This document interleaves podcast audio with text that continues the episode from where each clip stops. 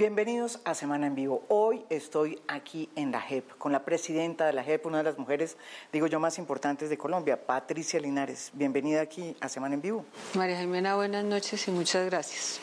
¿Por qué estamos aquí eh, con Patricia Linares? Bueno, porque hay muchísimos temas que yo creo que tienen que ver con eh, este papel tan importante que desempeña la JEP en, dentro de este sistema nuevo que se creó a, partir del acuerdo de paz eh, para que se implemente la justicia transicional en el país.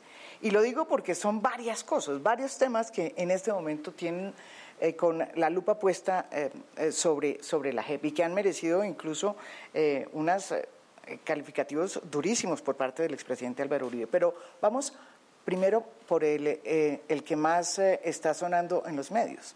El tema de esta decisión, de este fallo de la propia JEP de amnistiar a la famosa Matajari, Ambraluz Vaquero, que es una guerrillera o exguerrillera de las FARC, eh, por delitos de terrorismo, que fue ella la que supuestamente hizo explotar el carro bomba en la escuela de, mm, eh, creo que en la escuela de militar, perdón, de la Nueva Granada. Eso ocurrió pues en octubre del 2006, dejó 32 personas lesionadas, entre ellas 14 militares y 18 civiles. La decisión de amnistiar a esta persona va acompañada además, que ya causó cierta eh, sorpresa con esa decisión de la JEP, con una decisión de la JEP que le otorga la amnistía no solo a, Mata, a la Matahari, sino que niega el reconocimiento como víctimas a los militares afectados de la escuela misma sobre el entendido y con el argumento de que mm, en ese contexto en que se hizo el atentado, pues ellos eran parte del conflicto y era un objetivo militar declarado que era la universidad pues de la Nueva Granada militar, Nueva Granada de los militares. Esa es la tesis, si bien entendí. Y eso ha producido el bololo más horrible y el presidente, eh, el expresidente Álvaro Uribe ha salido a decir que están totalmente en desacuerdo y que hay que liquidar la JEP. ¿Usted qué opina de esto? Pues María Jimena, le contestaría dos cosas. La primera, lo que le dije cuando usted muy gentilmente me invitó el día de hoy, y es que precisamente no puedo hablar sobre el tema. Pero sí dar un poquito de contexto. Eh, que creo que es importante para la opinión pública. Estamos debatiendo, o la opinión pública mejor está debatiendo una decisión de primera instancia. Claro, que es, debo decir que es primera instancia. Que adoptó la jurisdicción. Que adoptó la jurisdicción a través de la sala competente para hacerlo, que es la sala, de amnistía o indulto. A partir de las fuentes de derecho que le señala la propia Constitución, entre ellas el derecho internacional de los derechos humanos, el derecho penal nacional e internacional, el derecho internacional humanitario, etc. Somos un tribunal, somos un espacio judicial que siempre debe cumplir con sus tareas y con sus propósitos atenidos al debido proceso, a la seguridad jurídica y al principio de doble instancia. Esa decisión que ha causado, como usted señala, ha sido apelada tanto por Ministerio Público como por el propio Ministerio de Defensa, que presentarán los argumentos que correspondan ante la sección de apelación de la cual yo hago parte. Claro, y usted hace parte y por eso no se puede pronunciar, yo lo tengo claro. Entonces, lo que quiero señalar con esto es que surtirá todo el procedimiento que ordena la Constitución y la ley con las garantías debidas y que la sección de apelación tomará la decisión que crea corresponda a partir de los argumentos presentados por quienes ya impugnaron esa decisión. Claro, y en eso yo creo que es muy importante esa explicación, pero eso eh, ante la opinión pública no ha sido muy entendido y por eso vuelvo a lo que el expresidente Álvaro Uribe ha dicho, quien no quiere la JEP, yo, es claro que el expresidente nunca ha querido la JEP, pero digamos que el expresidente ha cogido este episodio y ha dicho que em, en Twitter que para negar la amnistía puede decirse que la acción criminal contra la Escuela Superior de Guerra incluyó civiles en su objetivo y que fue fuera del combate. Eh, pero hay que ir más allá, dice el expresidente Álvaro Uribe. No puede seguir la indulgencia a quienes atacan a las Fuerzas Armadas no a la JEP. Y, una frase peor, es liquidar a la JEP. Mire, María Jimena, hace año y medio largo, tal vez en la primera entrevista que yo tuve oportunidad de tener mm. con usted, debatíamos una serie de temas, si quiere usted, muy fuertes, en donde se cuestionaba de manera eh, fuerte a la jurisdicción por motivos totalmente ajenos y diferentes mm. a la operación judicial de la jurisdicción. Afortunadamente, creo yo, todas esas situaciones se han superado de manera positiva. La jurisdicción hoy está funcionando al 100%. Hablamos de esa época, Tenemos, había la investigación del juez Bermeo. muchísimas cosas. Tenemos una jurisdicción, como usted ve, en pleno funcionamiento. Eh, con disposición de todos sus integrantes, todos los magistrados, funcionarios, yo diría 24 horas al día consagrados a esta tarea. Yo solía decirles a mis colegas en aquella época, que indudablemente fue muy dura, en el momento en que lleguemos a que sea la opinión pública, los expertos, las víctimas, las que debatan nuestras decisiones, se debatan en los medios de comunicaciones, creería yo que hemos llegado a buen puerto y que habremos superado esos primeros obstáculos tan difíciles que tuvimos que superar. Estamos en ese momento en que empieza a administrarse este modelo de justicia atípico, diferente, con el cual no está familiarizado ni el país ni el mundo, que genera muchas expectativas, que genera reservas, preguntas, eh, y eso para mí es positivo. No se trata de un modelo para eh, que se ocupe de lo histórico. Se trata como la Comisión de la Verdad, digamos, por como puede ser el mandato, aunque de la Comisión de, la, Verdad, o como puede ser en España, o como puede ser en otros países del mundo. Aquí estamos administrando justicia, para miles, miles de víctimas que están vivas, reclamando sus derechos y participando activamente en los procesos. Y frente a comparecientes que están vivos, debiendo responder por los delitos que cometieron, contribuyendo de manera clara, nítida, con la verdad. Es una justicia viva para víctimas vivas que están reclamando sus derechos. Estamos esperando decisiones judiciales que pueden controvertirse en sede judicial haciendo uso de los instrumentos que brinda el Estado Social de Derecho. Y yo creo que eso es positivo las críticas, las propuestas que se hacen en el ámbito político, incluso si quiere usted en algún momento exacerbadas, como siempre María Jimena las recibimos con mucho respeto y con mucha tranquilidad. Nuestra tarea es seguir adelante, cumpliendo con nuestra tarea observando desde luego, atendiendo las observaciones, las críticas, lo que dicen los observatorios de las universidades, lo que nos dicen los expertos, lo que nos dicen desde luego las víctimas y eh, cumpliendo ante todo con el mandato eh, que nos es propio. Usted, usted dice que pasaron por unos momentos difíciles hace un año, año y medio, y yo estoy de acuerdo con eso, eh, y los lograron, digamos, eh, pasar avante eh, y sobrepasar esos momentos tan difíciles. ¿Cuáles eran esos momentos y si usted cree que eh, cada vez que trabaja y funciona la JEP se enfrentan nuevos desafíos? para que la gente entienda qué pasaba hace un año y medio.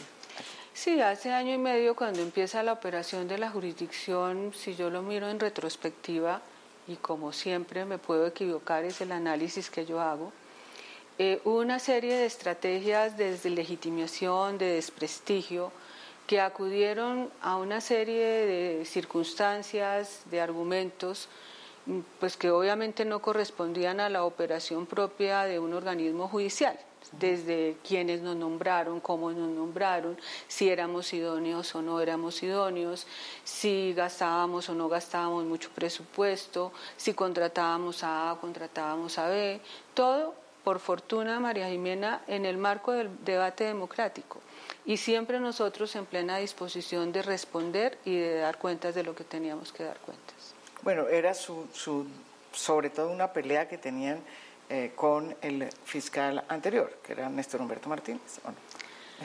Yo no hablo de peleas, yo siempre, y eso me da tranquilidad de espíritu, y creo que eso le hace falta al país Yo hablo más bien de debates, debates que pudieron llegar incluso a ser muy fuertes, que jurídicamente fueron supremamente intensos, que propusieron quienes en su momento consideraron que debían hacerlo y que tenían la competencia para hacerlo, pero lo más importante que fueron resueltos por quienes deberían resolverlos en las instancias que correspondía. Y hablemos, por ejemplo, de las objeciones. Las propuso el señor presidente, consideraba que debía hacerlo, las analiza, las debate de manera muy intensa el Congreso, toma una decisión, de ahí surge un otro debate jurídico que resuelve en definitiva la Corte Constitucional y que concluye con la negación de las objeciones.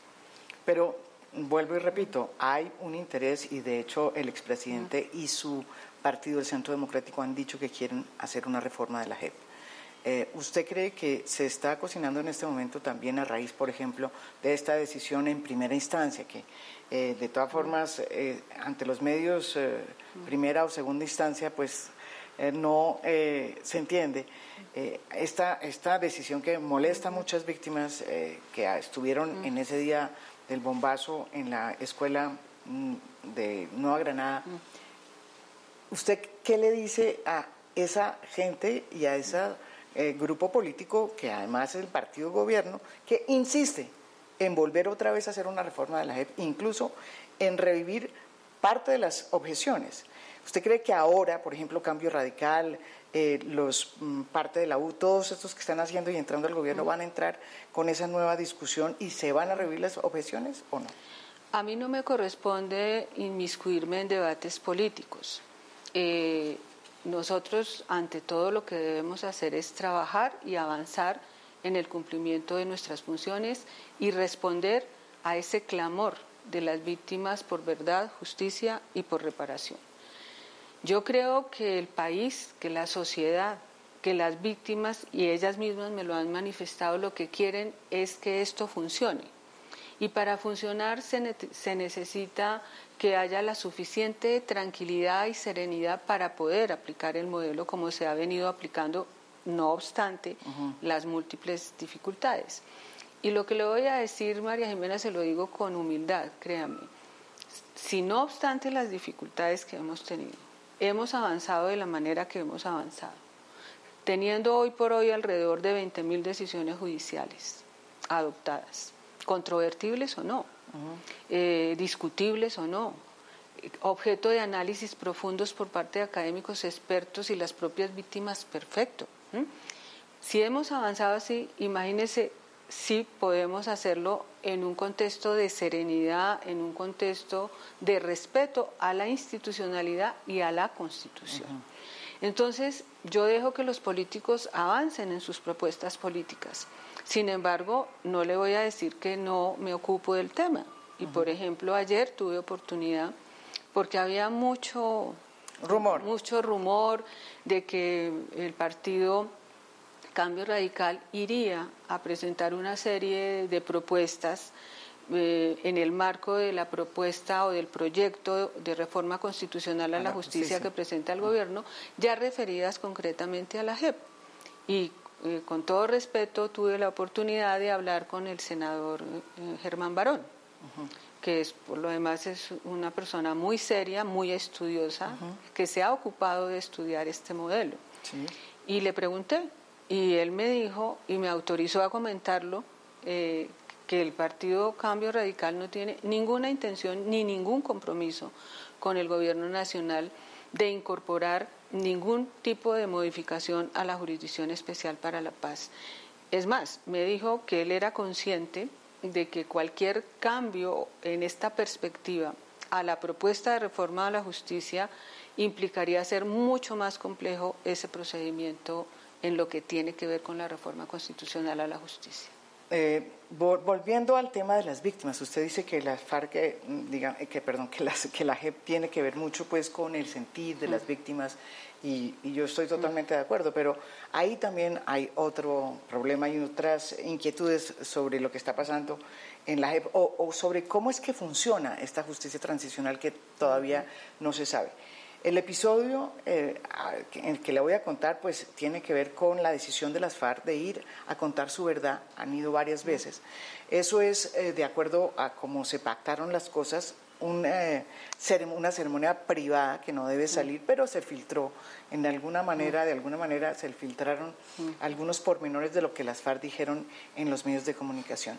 Y de lo que yo he leído, también me molestó mucho esa manera tan poco sincera de las FARC, de aceptar que en el tema del secuestro, que era la primera aproximación a la verdad, eh, pues eh, por lo pronto tenían que aceptar que eso había sido una cosa horrible, un atropello, ¿sí? Eh, y, que, y que fueron muchas las víctimas que se vieron realmente, digamos, cercenadas en su libertad, en su dignidad, en su humanidad. Por el contrario, lo que uno ve es que ellos no aceptan eso y eso produjo una carta que a mí me impresionó mucho, una carta de Ingrid Betancourt con la cual creo que todo el mundo está de acuerdo, diciendo prácticamente que es el colmo, ella que es víctima, que sus victimarios se escuden incluso en el idioma. Y no le digan a lo que es un delito el delito, que es el delito del secuestro y digan que entonces en lugar de secuestrar son detenciones eh, ilegales o retenciones ilegales. Eh, que ellos hicieron todo para mejorar y arreglar la vida de los secuestrados cuando eso no es cierto, cuando eso no fue cierto. A ella le hicieron la vida miserable, la consideraron casi un perro, o sea, como un animal, la trataron como un animal. En fin, ella dice que estos señores están faltando la verdad. ¿Cómo le explica usted a la gente que está viendo este programa y que entiende esa eh, tragedia que nos pasó y que sabe que el secuestro es un delito y que está acabando y que acabó con muchísimos... Eh, eh, vidas y con almas como Ingrid Betancourt, que lo que está pasando en la JEP es positivo para el país.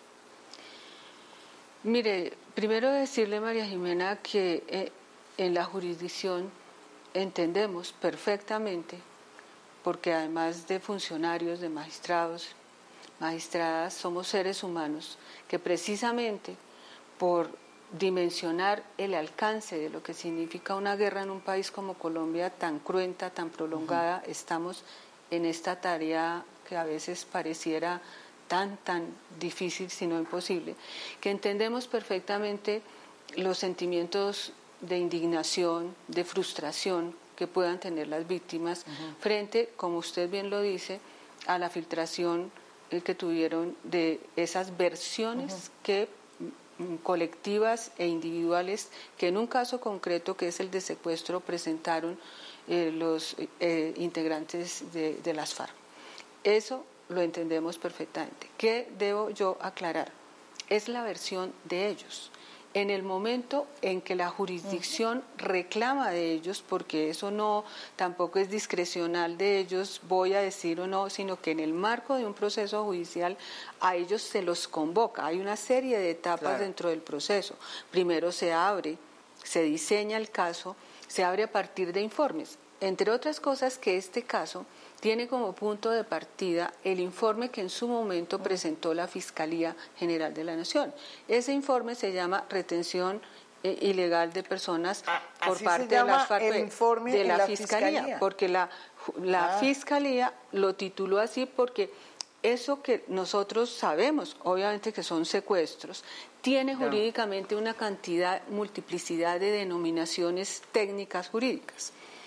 Eso ese es el informe de la Fiscalía. Siete informes de las víctimas, miles de observaciones, informes del Centro Nacional de Memoria Histórica, informes de las universidades, en fin, cientos de informes con los cuales la sala prepara el caso. Esa es una etapa, aboca conocimiento, prepara el caso, diseña el caso, traslada toda esa información a comparecientes y a víctimas. Luego esos comparecientes, teniendo en cuenta toda esa información, precisamente convocándolos a, que cumplan con su deber fundamental, que es decir la verdad completa, completa. Eh, después de eso, ellos presentan versiones individuales y versiones colectivas. ¿sí? Eh, en las versiones, las FARC, ellos acuden a esa denominación. Es la versión de ellos. Ellos dicen que hubo retenciones ilegales. Pero esa no es, es, la discusión siempre semántica que se ha planteado. Esa no es la calificación de la JEP. De la JEP. La calificación de la JEP que es la calificación que se va a imponer, Todavía no se dará en el momento que corresponda. Ellos, perdónenme, presentan, las, eh, presentan esas versiones. Y yo, como usted, puedo entender el dolor que puede sentir una víctima, la frustración y la indignación ante un relato que no corresponde a su propia vivencia y la de su familia. Pero esa es la versión de ellos. Ahora, esa versión se va a contrastar con toda esta información que le comento y con las observaciones de la doctora Ingrid Betancourt, muy importante, y de 272 víctimas de ese mismo caso que han manifestado también observaciones. Pero además, después de que hacen ese análisis de las observaciones, de las versiones, de todo lo que le digo, la sala cita unas audiencias con víctimas, donde las víctimas van a poder expresar eso que han dicho y más. Esas audiencias van a ser transmitidas. Ah, y van a ser transmitidas en público. Eh, sí, esas audiencias se transmitirán. A esa información que se expresa en esas audiencias, más todas estas observaciones, se trasladan a los comparecientes para brindarles otra oportunidad de decir toda la verdad. Si usted me permite, María Jimena, porque yo creo que este tema es de suma importancia, yo quisiera señalar lo siguiente. El pilar de este modelo de justicia transicional y restaurativa es que digan la verdad y toda la verdad. Esa es la base. Nosotros creemos, e incluso ya lo consignamos en una decisión de, la sección de apelación, que hay o una mala interpretación por decirlo menos, de los comparecientes y de sus asesores jurídicos a la hora ah. de confrontarse con la aplicación del modelo. ¿Por qué? ¿Por qué? y le voy a explicar por qué. En la justicia ordinaria, generalmente su abogado le dice al cliente, no sé. le dice, usted no diga nada. Usted no diga nada porque mm. quien tiene la carga de la prueba es el Estado. Es el Estado. Entonces usted cállese y mire a ver, usted cállese incluso ante lo más evidente, en este modelo de justicia que nosotros administramos. Es todo lo contrario. Es todo lo contrario, porque usted puede tener acceso, sí, a una serie de beneficios, a una serie de sanciones que no implican eh, privación de la libertad, por ejemplo, en la medida en que usted diga la verdad, pero en la medida en que usted no diga la verdad o se tarde más en decirla, no solo se expone a la pérdida de beneficios, sino incluso a, la, salida, del, sistema. Entonces, en una decisión de la sección de apelación, decidimos pedirle a la Secretaría Ejecutiva que administra el sistema de defensa de los comparecientes que son elegidos por ellos, debo decir. Los abogados de, por ejemplo, de las FARC, por ejemplo, ah, que los convoque a una especie de, capacitación si es que no lo tienen claro. Para justicia transicional. Para justicia y que retomen el fundamento. Aquí se viene a decir la verdad. Y en la medida en que no la digan, o van perdiendo beneficios o incluso se exponen a no permanecer dentro del sistema o a las penas más altas, no a sanciones propias, es lo que quiero decir. Entonces, creo que esa indignación... Usted leyó la carta de... Sí, desde luego. Es, impactante, ¿no es verdad? Mm. Yo creo que ahí sí nos representamos, y, eh, nos representa a muchos eh, eh, la leí, colombianos. Y, la leí y, María Jimena, usted está hoy en la jurisdicción y a mí me gusta salir a caminar y en el primer piso, en el segundo, donde se atiende a las personas que vienen a hacer consultas, uno habla con las personas y confrontarse con esa indignación, con esa frustración, humanamente es muy fuerte. ¿Qué le puedo decir yo a la gente? Estamos en el marco de un tribunal conformado por personas idóneas, con doble instancia, con debido proceso. Confíen en nosotros. Es un tema difícil. Vamos cumpliendo las distintas etapas porque estamos en sede judicial. Nosotros no podemos de un momento a otro tomar una decisión emotiva o, lo que sea. estamos en la etapa de observaciones. Luego vamos a audiencia con víctimas. se traslada toda esa información y seguirá. ¿Y ese proceso como cuánto se demora? Todo eso. Esa es una ruta que fija la sala de reconocimiento de verdad y responsabilidad. Ese caso eh, es el caso 01. 01, sí. 01, que eh, tiene previsto para este año avanzar incluso a resolución de conclusiones, en lo posible, pero que son casos muy, muy complejos. Como le digo, además de la doctora Ingrid Betancourt, 272 víctimas de las 1957 acreditadas hasta ahora sí, presentaron observaciones. En la audiencia pueden presentar más y todas deben ser consideradas y todas deben ser trasladadas. Y, la mayoría de las víctimas están tan molestas como Ingrid. yo la verdad no sé decirle, yo le, le doy eh, datos objetivos. Hay 272 eh, observaciones presentadas por las víctimas. Y, otra, otra pregunta, yo sé que usted es una eh, jueza y no me puede, hay veces responder las preguntas que yo le hago, pero eh, digamos, tampoco hay, usted dice que es un problema de los abogados que le dicen a los a las FARC, pero no hay también... No, yo, yo digo que eso puede, puede ser, pero digo, más allá de eso, que esa es una, que usted la señala ahí muy claramente, digo, también no hay por parte de las propias FARC eh, una, digamos, falta de decisión de hacer eh, realmente el, la, el, trabajo que tienen que hacer. Yo sé que es un trabajo muy complicado y muy difícil, pero es un trabajo que, que tienen que, después de tantos años de lo que ha pasado, de, haber firmado el acuerdo, volver a oír lo que las FARC siempre ha dicho. En términos de secuestro es un poquito, digamos, frustrante en términos de, de la verdad que está en capacidad de dar las FARC. No solo es frustrante, sino que no cumpliría con el propósito fundamental del sistema y de la jurisdicción. La verdad que vienen a dar los comparecientes todos, vamos para eso. implica una verdad que dignifique y una verdad que dignifique trasciende mm. la justificación y el discurso político. Pero entonces vamos al otro tema porque también están los militares. Ustedes también tienen aquí a los militares.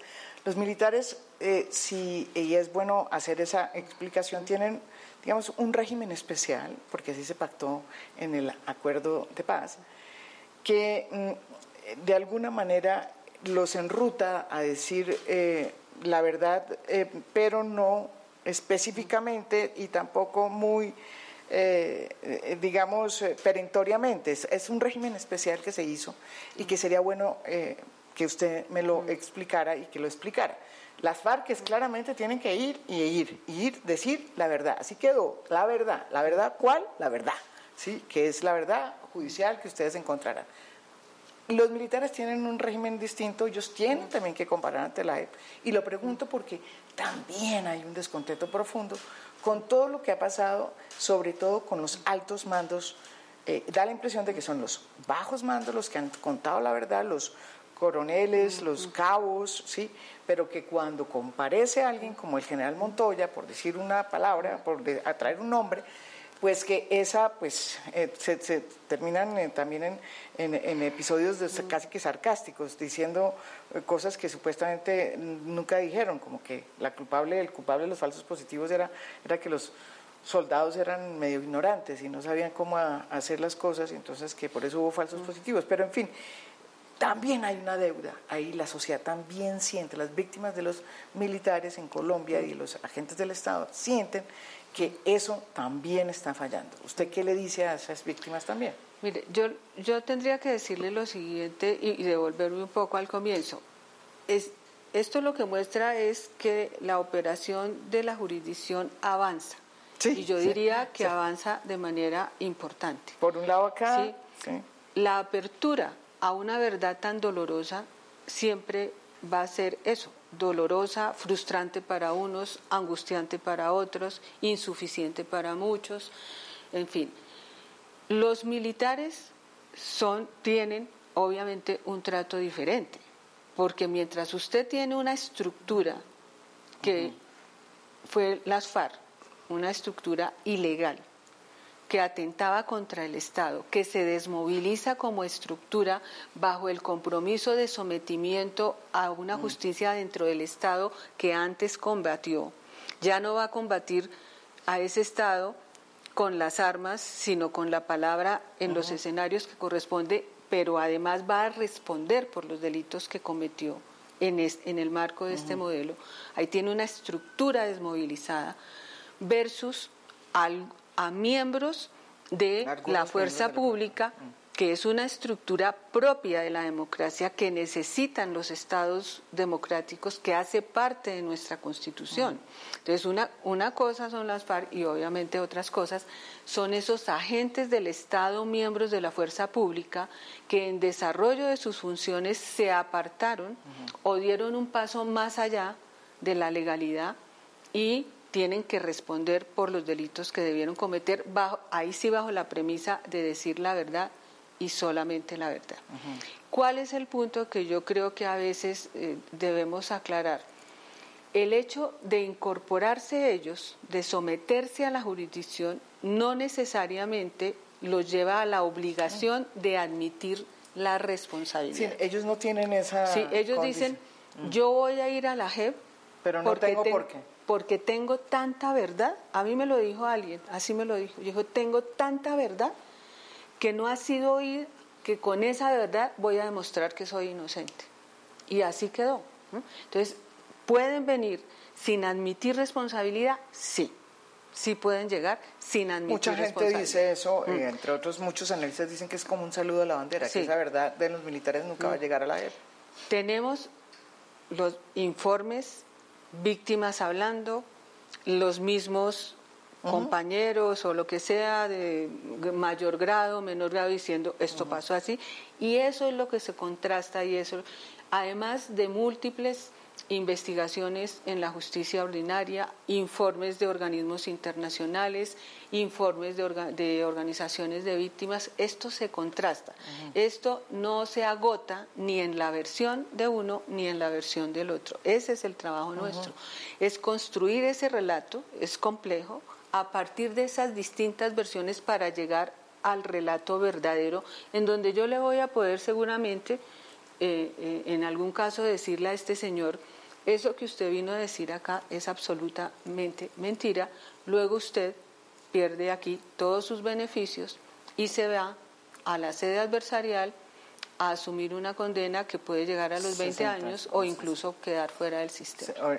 Y entonces, para que entendamos, entonces, eh, los militares pueden llegar, como lo ha hecho, por ejemplo, el general, bueno, el general más importante, que es el general Montoya, que ha estado aquí en la JEP, eh, decir lo que ellos creen que es su verdad, eh, sin que sea necesariamente la verdad, y tienen todo el derecho de hacerlo. Y es la justicia transicional, la propia JEP, que tiene que empezar a cotejar si eso está de alguna manera, digamos, ceñido a la verdad judicial, digámoslo. ¿Ese es así? con el aporte de la verdad de las víctimas, con el aporte de la verdad que dicen otros comparecientes, con el aporte que se extrae de múltiples investigaciones y trabajos, incluso periodísticos, académicos, judiciales, porque aquí vienen todas esas decisiones judiciales que en la justicia ordinaria se han adoptado. Es un trabajo difícil, es un trabajo complejo de cotejo, de organización de información, de generación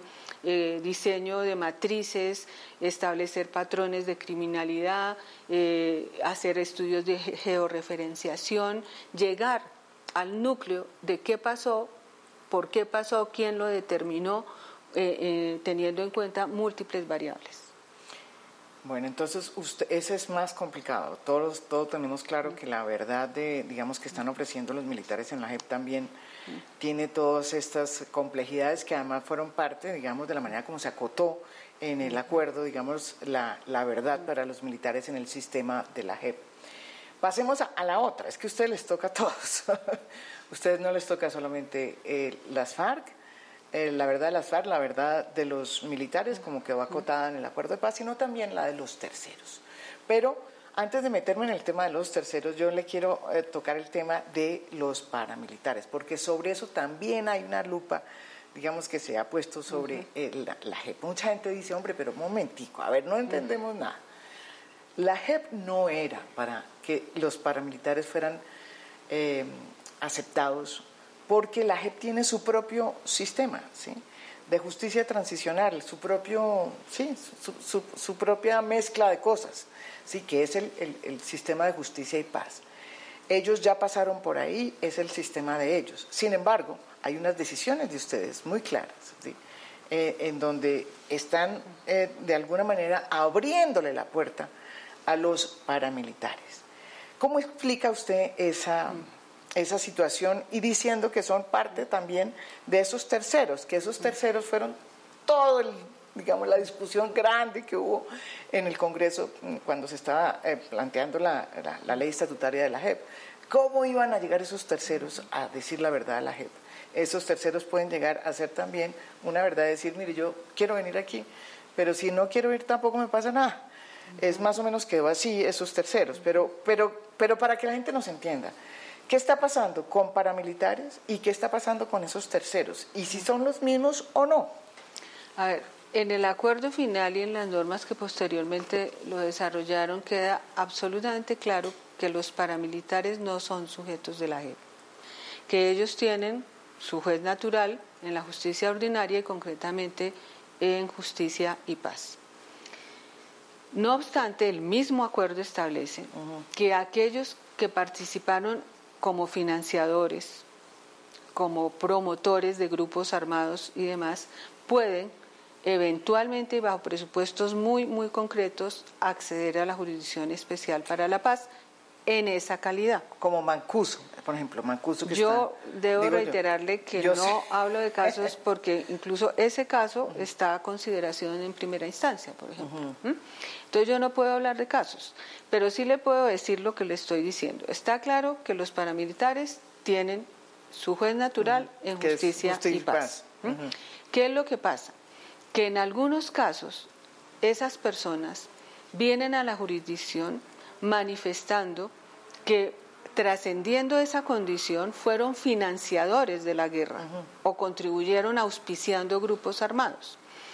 Lo que se ha dicho acá es que cumpliendo requisitos muy estrictos, muy estrictos, yo diría especialmente estrictos, se puede considerar el acceso condicionado a que a ese propósito fundamental que al principio yo le señalaba que es el pilar fundamental del modelo, que es el aporte a la verdad. Y eso es lo que se analiza a través de niveles de intensidad. Hay un nivel para considerar el acceso, el sometimiento, un nivel más alto para considerar la posibilidad de eh, beneficios tempranos y así va subiendo el nivel de exigencia hasta que eh, se comprometa esa persona con un plan de aporte a la verdad verificable, exhaustivo, que se examina de manera muy rigurosa por parte de la jurisdicción. Eso en lo que tiene que ver con los paramilitares. En lo que tiene que ver con los terceros, usted tal vez recuerda que en el diseño inicial de este modelo esos terceros eran comparecientes claro eran pero se, se cambió pero la, corte constitucional dijo no. Ellos no participaron en, en, la negociación como si lo hicieron las FARC y demás. Ellos tienen su juez natural en la justicia ordinaria, pero si quieren pueden, ir. voluntariamente. Eso no había pasado, entre otras cosas, porque para poderse dar ese trámite de ingreso de, sometimiento voluntario de los terceros necesitábamos la ley estatutaria. Una vez se sanciona la ley estatutaria, empieza a correr un término para que esos terceros voluntariamente se sometan o manifiesten su intención de someterse a la jurisdicción. Ese plazo venció en septiembre del año pasado y son aproximadamente poco menos de mil personas mil. que se someten en esa calidad de terceros. Todo el mundo decía en el momento que se estaba estudiando esto que no iba a haber nadie que quería ir a la, la JEP ¿Hay mil? 900 ah, eh, y pico, no recuerdo exactamente el número.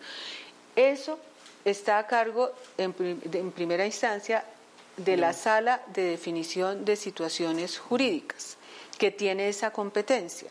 Ellos ya tienen una metodología diseñada para analizar esas 900 y pico de solicitudes de terceros y definir a quienes acepta el sometimiento y a quienes no, pero siempre el sometimiento condicionado a el compromiso de verdad con el que ellos se pretendan ligar a la jurisdicción. Es decir, ellos tienen que decir, no, no basta con decir yo voy a decir la verdad de mi región, por ejemplo. No, ellos tienen que decir yo voy a hablar, por ejemplo, de cómo mm, se contribuyó a la conformación de tales grupos criminales que, que eh, cómo actuaron, cuántas masacres cometieron, en dónde están los cadáveres, mm, si hubo o no violencia sexual, a dar toda la información. Y eso es verificable a partir de la información que nosotros hemos venido acopiando. Y, o sea que, y en, y en cuanto a los paramilitares, eh, todavía no ha habido ninguno, eh, el primer paramilitar aceptado eh, si usted me, no creo que todavía no ha habido. No, aquí hay unas eh, decisiones, decisiones que tienen que ver más con lo que la gente conoce como parapolíticos. No, vamos a ese tema que es otro tema. Pero de casos no le. vamos, sí, no, yo sé de casos no. Entonces el tema de parapolíticos, que es otra cosa que tampoco estaba metido, digamos, dentro del escenario de la JEP. el, escenario de la JEP, eh, vuelvo y repito, estaban las FARC, los militares, los terceros, sí, y ya. Ahora vamos con, además de estos tres, están los paramilitares y los parapolíticos, que es el último episodio, digamos, de esta cadena. Ustedes sí han aceptado parapolíticos para sorpresa de muchos y, eso ha producido una reacción profunda en la fiscalía, eh, diciendo, momentico, están usurpando aquí mis, mis sí, mis, funciones, porque eso es parte de lo que yo tengo que hacer. La fiscalía hace ese tipo de investigaciones o, a su, o en su, digamos, si es, si tienen fuero, pues los, la, corte, en fin, eh, el juez natural. ¿Qué dice eh, usted de esas eh, reflexiones que han hecho y esas críticas que ha hecho la propia Fiscalía frente al tema de los parapolíticos? Lo que le puedo decir es que nosotros hemos aceptado funcionarios públicos, no miembros de la fuerza pública, mm. que es una categoría que puede ser sujeto de la jurisdicción. ¿Quiénes son funcionarios públicos, no miembros de la fuerza pública, que pueden acudir voluntariamente a la jurisdicción? Alcaldes, gobernadores, congresistas, que son los que en el argot popular en muchas ocasiones denominan parapolíticos. Ellos vienen y voluntariamente manifiestan la intención de someterse a la jurisdicción y bajo las premisas que le he explicado se analiza si tienen si los delitos por los que ellos quieren someterse tienen relación con el conflicto sí o no, directa o indirecta, porque así lo establece la Constitución y la ley. Si se trata de delitos cometidos antes del 1 de diciembre de 2016 y si el compromiso claro, concreto, detallado, de verdad que ofrecen, exhaustiva y comprobable, amerita que, que ellos sean aceptados. Entonces nosotros estamos trabajando sobre unas categorías que son las que están previstas en la Constitución y en la ley que se impulsan, que se promueven eh, conflictos de competencia como el que usted menciona, sí, y eso es normal, eso es normal, sobre todo en una jurisdicción que apenas empieza su operación. Hay dudas, incluso, por ejemplo, usted lo señala de la Fiscalía. Eh, la Fiscalía acude a quien debe resolver que es la Corte Constitucional. la Corte Constitucional. Ahí sí le puedo contar una cosa interesante para mí positiva, y es que hemos conversado con el nuevo fiscal, con el doctor Barbosa. Barbosa, sí. Y él me dice, Presidenta, intentemos armar unas mesas de trabajo en donde podamos conversar jurídicamente, analicemos el alcance de unas y otras funciones y a lo mejor evitemos el conflicto de competencias que, claro, yo entiendo que para la gente, si se llama conflicto de competencias, es como una pelea, ¿no? Es un debate jurídico, que no pueden resolver las partes, entonces hay otra instancia, en nuestro caso es la Corte Constitucional, que la resuelve. Pero yo estoy muy optimista con la relación que me propone el actual fiscal. Eh, yo creo que esta semana, yo hablé con él el sábado o el viernes, y ya mm, vamos a avanzar en conformar esa, esa mesa de trabajo. Bueno, pero eso es una muy buena noticia porque, porque pasaron de una eh, relación ríspida, por decirlo menos, con el fiscal anterior eh, y no tan buena con el fiscal encargado eh, a una muy buena relación con Barbosa. Desde el día que él fue elegido, creo que habló con usted. Sí, sí, él muy gentilmente habló conmigo el día que fue elegido, que fue un jueves, el lunes nos visitó aquí todos, este, incluso ese día casualmente estábamos en plenaria y pues lo recibimos, tuvimos la oportunidad de tener una conversación fluida y todo se reduce a una frase, María Jimena. ¿A cuál? Cumplamos la Constitución. Sí. y, usted diría que eso es un gran el logro, digamos, de, institucional, porque de todas formas, pues sí había una situación complicada con el anterior fiscal. Eh, ¿Ustedes sintieron que el anterior fiscal fue realmente un enemigo de la JEP? Yo no incursiono en esas calificaciones. Yo cuando tengo frente a mí a una persona, tengo un funcionario público de quien yo presumo buena fe y el cumplimiento o la disposición el cumplimiento estricto de su deber. Que surgen interpretaciones diferentes, sí. Que cada uno trata de exponer los argumentos que sostienen su, su posición pretendiendo convencer al otro, también. Con algunas personas es más fácil, con otras es menos fácil, pero si se abren los espacios a una conversación fluida, respetuosa de la autonomía y de la independencia de unos y otras, y ante todo, como le digo, respetuosa de la Constitución, estoy segura que la operación no solo de la jurisdicción, sino del país va a ser mucho mejor. Y ya no teme usted entonces, en ese caso, de que el tema de las objeciones, porque ustedes tuvieron una situación absurdamente difícil de manejar y es que no solamente tenían un fiscal que había apoyado la JEP en un momento dado, pero después decidió investigar, o sea, impulsar todo el tema de las de las eh, objeciones, digamos, en el Congreso y, liderado también dentro del gobierno. Eh, y eso causó una mella muy fuerte, digamos, en las relaciones institucionales, ¿o no? Eh, digamos, esa pelea, esas dos discusiones, ¿usted cree que ya hoy no la va a haber? Pues lo que yo he conversado con el doctor Barbosa es lo que esperaría de cualquier funcionario público que se suple a la Constitución y a la ley, y es debatir entre nosotros los temas que haya que debatir o acudir a la instancia que haya que acudir si no tenemos una interpretación eh, unificada. ¿Y eso nunca lo pudieron hacer con Néstor Humberto Martínez? Nosotros acudimos a las instancias que correspondían y él hizo lo propio y definió quién tenía que definir. Eh, una última pregunta porque ya se nos está acabando el tiempo. Usted que está montando esta cosa tan impresionante que es eh, este sistema de justicia transicional que no hay, digamos, no hay eh, ninguna experiencia ni en el mundo ni mucho menos en Colombia de este tipo de, digamos, de escenarios. ¿Usted cree que, que, que Colombia, la sociedad colombiana, está lista como como dirían, han dicho muchas personas, para decir la verdad, para contar la verdad de lo que nos pasó. Hay veces uno dice, de pronto no estamos todavía listos.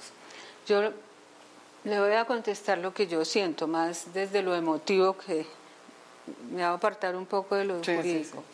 Si logramos sobrevivir a la verdad que vivimos, ¿por qué vamos a decir que no estamos preparados para recordarla en perspectiva de no repetirla. O sea, si tuvimos la fuerza como sociedad, si las víctimas han tenido la fortaleza para sobrevivir a lo que tuvieron que sobrevivir, al horror de las actuaciones más degradantes, ¿cómo no vamos a ser capaces de recordarlo para dignificarlas y para no repetirlo? Esa no puede ser una excusa. ¿Y usted qué le dice a la gente que piensa que la JEP es todavía una especie de creación del castrochavismo, que está hecha para... Eso es un poco la reflexión que queda eh, con las declaraciones que hace Álvaro Uribe, cada vez menos, pero cada vez que suceden estos, eh, digamos, episodios difíciles eh, de no clarificación de, de, primera y segunda instancia, de unos fallos que la gente no entienda, ¿qué le dice a la gente que, que dice que la JEP es está hecha para lavarle las culpas a las FARC y para de alguna manera eh, pues servir de instrumento eh, ideológico. Yo le diría dos cosas. Primero, que no puede ser gratuito y lo digo también con humildad, que el mundo entero reconozca esta jurisdicción como un modelo eh, que observan con mucha atención porque quieren seguir, porque lo entienden como un posible referente en la medida en que le permitan funcionar. Eso no es gratuito. Eso no basta con que un gobierno X o Y haya hecho lobby para que lo respalden o no. Yo ya llevo dos años largos al frente de la presidencia y prácticamente, sin lugar a equivocarme, le digo María Jimena, yo semanalmente recibo embajadores. El último que recibí precisamente fue el embajador de los Estados Unidos. No me diga. Que vino a presentar un saludo a la JEP, estuvimos hablando hora y media sobre lo que es la jurisdicción, manifestó su respaldo al proceso de paz. Eso no puede ser gratuito y yo llamaría a que escuchen, eh, por ejemplo, los comentarios, las observaciones, quienes tengan tiempo y les interese, lean los documentos sobre qué es esta jurisdicción y por qué es tan importante, no solo para Colombia como oportunidad, yo diría que prácticamente única, sino para el mundo. También le cuento, gente del Salvador, de España, de Guatemala, que, vienen a decir con mucha preocupación, venimos a observar qué están haciendo ustedes porque ellos que han tenido procesos similares no logran cerrar el conflicto porque no tuvieron componente de justicia. ¿Sí? Lo cerraron sin justicia. Amnistía sin justicia. Irlanda, bueno, Irlanda, Irlanda, Irlanda, están viniendo aquí a ver, sí. Y lo otro que le diría, porque esa llega a ser eh, tal vez una de las eh, de, los aspectos que a mí, a mí personalmente me soportan más es que hablen con los hijos, con los más jóvenes. Con los hijos, sí, sí. Que hablen con los hijos. Ayer estaba yo eh, en alguna parte, en algún restaurante, tratando con alguien un tema difícil, muy difícil, y le, y le cuento, yo estaba un poco inquieta y casi molesta. Era un tema difícil. Y yo estaba muy molesta. Y ya, no, no con la persona, sino con el tema. con el tema, sí. Aquí no hay, no hay tema fácil. Y yo me paré con esa sensación de, em, como empecé mal el día, de molestia. Y al pararme, habían dos muchachos, jovencitos, unos 20 años. No, me arreglaron el día. ¿Qué le dijeron? De todo. Me hizo llorar a mí también usted. ¿Pero qué le dijeron? ¿Qué le dijeron? Estamos llorando, ¿no? sí, sí, sí. Nos van a decir que porque lloramos las mujeres. Sí. Siga adelante. No diga, ¿qué fue lo que le dijeron? Siga adelante. Ah, le dijeron, siga adelante. Ustedes son la esperanza. La admiramos, los admiramos, estamos con ustedes no pueden permitir que nos mantengan en esta guerra absurda. Y, siempre me piden fotos. bueno, ¿eh? Eso Entonces, yo digo, yo no tengo hijos. Entonces yo oigo mucho que hay mucha queja de que no hay diálogo entre los padres y los hijos. Entonces yo digo, ¿será que no hablan de estos temas? No crean. Gente, gente que es supremamente dura con el sistema y va uno a universidades que uno diría, de pronto allá mejor como que no voy. No, Los, la gente de menos de 30 años especialmente es gente que está añorando la paz de este país y que está dispuesta a luchar por este país. Esa gente, las mujeres, porque también han llevado la carga más dura ¿sí? de la guerra, también es otro segmento de la población que a mí me, anima muchísimo, que me dicen, ustedes no pueden dejarse vencer, ustedes no pueden claudicar, ustedes se metieron y nos tienen que ayudar a salir de esto. Entonces cuando uno está eh, triste porque o afectado, porque indudablemente, María Jimena, hay momentos muy fuertes, ¿sí? yo, yo por ejemplo, a veces digo, ¿cómo he aguantado dos años? Ya va hasta, ya, faltan dos, tres meses, cuatro, no, no hasta noviembre. Yo termino en mm. noviembre. Eh, ¿Pero por qué he aguantado? Por la gente joven que... ellos, me, ellos me animan mucho. Tengo cartas, videos, mensajes. Ir a las universidades es muy alentador. Eh, ir a los sábados, yo voy a, hacer compras a un centro comercial, a hacer mis vueltas, como digo yo. Y no es un centro, yo, yo vivo por las setenta y pico, entonces no. Somos vecinas. Somos vecinas, entonces digamos que es un centro comercial de aquellos y las mujeres especialmente sí, no. me, me dicen, sigan adelante. Yo no creo que eso sea gratuito, eso no, eso no es casualidad. Los políticos hacen su trabajo. Yo me he reconciliado un poco con ese mundo, se lo confieso, porque me he encontrado especialmente con políticos jóvenes de todos los partidos. Que están dispuestos. Que están dispuestos, no, no, no, no apoyar a secas el proceso de paz y a la jurisdicción, sino con argumentos. Yo me siento con ellos acá y me dicen, en aquella época me decían, yo, mi partido no va a apoyar las objeciones, pero yo quiero saber por qué. Y yo quiero que usted me explique una por una, en criterio de ustedes, por qué esto sí, por qué esto no. Y yo como cualquier ciudadano de pronto tenía esa eh, esa imagen de un Congreso vago que no hace nada. Yo me he encontrado con otro Congreso, con debates eh, fuertes, con posiciones distantes, pero eso es lo que hace la democracia. Bueno, yo creo que ustedes han visto quién es eh, la que está al frente de esta tremenda empresa que es la JEP. Patricia Linares, que es una mujer a quien admiramos muchos colombianos. Gracias. Eh, yo también me quiero tomar la foto con usted. y, la verdad se le, agradecemos mucho por lo que está haciendo y lo que, y lo que es cierto es que en el trasfondo de todo esto hay una sociedad que yo sí creo que quiere saber la verdad. Y en ese sentido yo creo que eh, el trabajo es difícil, arduo, eh, pero no hay mejor camino para que una sociedad sane, ¿no es verdad? Que saber la verdad y saberla entender y comprender para no repetir esas cosas horribles que nos sucedieron. Y yo creo que eh, este caso de la JEP, que es único en el mundo, yo quiero que ustedes entiendan que este es el único experimento que hay en el mundo.